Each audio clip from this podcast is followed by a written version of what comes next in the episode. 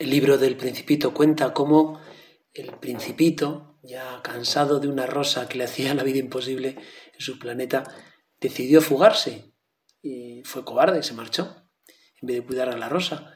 Y llegó a un, a un planeta, un extraño planeta, que, que estaba habitada por un rey.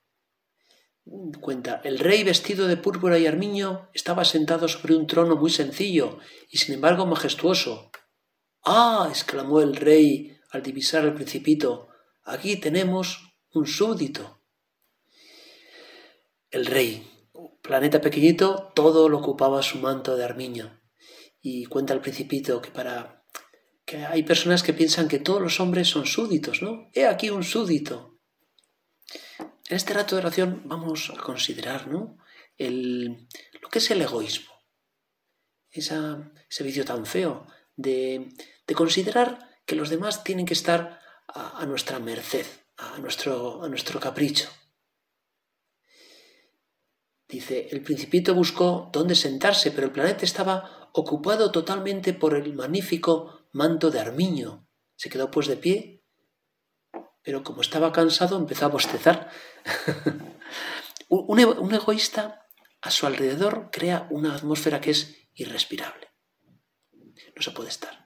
Porque parece que, el egoísmo lo, lo, llena todo. Y claro, la gente que está cerca de él le dejan solo y dice, bueno, con este no hay quien le aguante, ¿no? Yo me voy a otro sitio.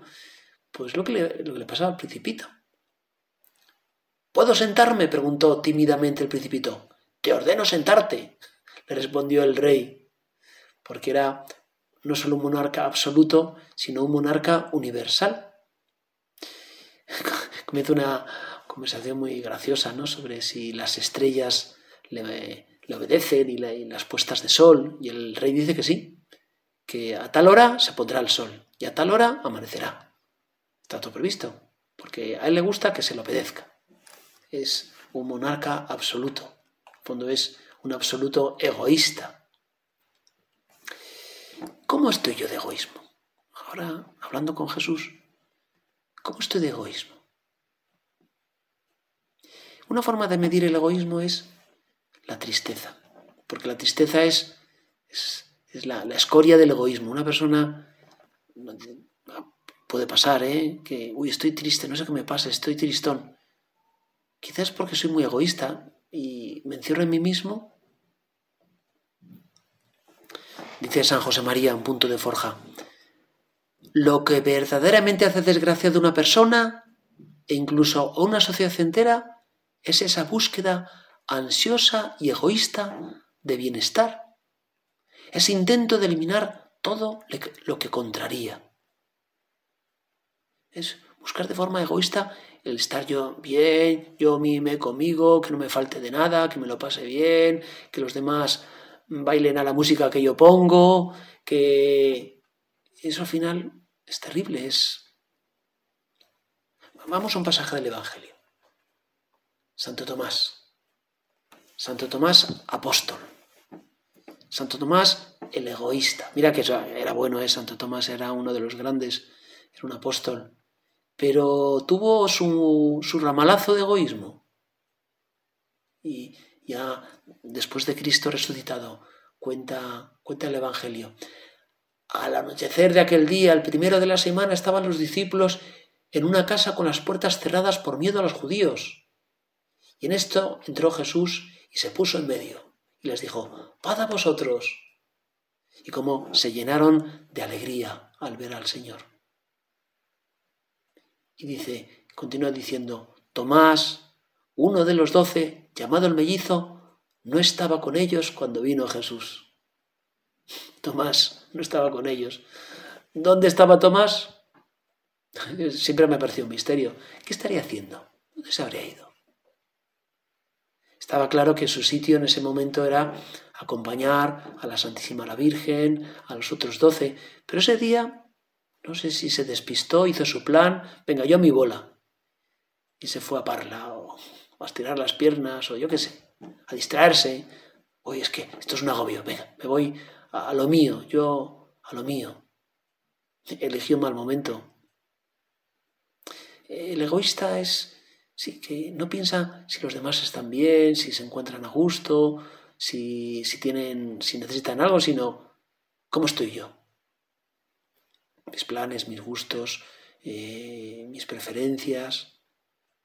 A la hora de ver la tele, el mejor sillón, en el coche, pues la ventanilla, eh, en el póster el plátano, en fin, son cosas que, Vamos a pedir, Jesús, rompe mi egoísmo, que sepa estar con los demás, que sepa darme a los demás, que sienta a los demás como hermanos. Se preguntaba San José María, cuando no pienso en Dios y en los demás, ¿en qué pienso? estamos pensando en darnos vueltas a, nosotros mismos y eso es lo más aburrido, como el principito se aburría con el y bostezaba con el monarca aquel, con el rey tan egoísta. Tomás, Tomás volvió, volvió y cuando estuvo con los demás, cuando regresó, ahí estaba Jesús. Se reencontró con Cristo y, se volvió otra vez a arreglar todo. Lo propio de la juventud es la generosidad. Una persona, lo dice San José María, ¿Eres calculador? No me digas que eres joven. La juventud da todo lo que puede, se da ella misma sin tasa. Cuando damos con alegría, cuando nos damos a nosotros mismos, cuando nos entregamos a Dios, qué alegría tan grande. Además que Dios no se deja ganar en generosidad. Me contaba un amigo escritor que a veces para buscar la inspiración se iba con algunos amigos se iba a Gerona, a un convento de monjas que tenían una hospedería y les dejaban pues, un lugar para que pudieran eh, pues, escribir y luego un jardín grande. Y poco a poco fueron haciéndose amigos de una de las religiosas que les atendía. Les llevaba la comida, eh, limpiaba pues, lo que hacía falta, en fin, estaba ahí atendiéndoles. Hasta que esta mujer les contó su historia. Decía que para ella la ilusión de su vida era montar en tractor conducir un tractor. Y era, pues, desde pequeñita es lo que había soñado. Pero cuando se fue al convento, pues desechó, como muchas otras cosas, ¿no? No sé, lanzarse en paracaídas, hacer boxeo, y bueno, esto ya no. Pero un día cuenta que regalaron un tractor a aquel convento para las labores agrícolas. Ella no dijo nada. El asunto lo tenía entregado. Hasta que la superiora le llama y le dice que por favor que se haga cargo del, tractor, que se encargue del tractor. No se lo podía creer. Y decía, qué bueno es Dios. Si aquí en la tierra ya me concede el ciento por uno, ¿cómo será el cielo? Dios no se deja ganar en generosidad. Acudimos a la Santísima Virgen. Vamos a, como ella, el hágase en mí según tu palabra, que seamos siempre generosos con Dios.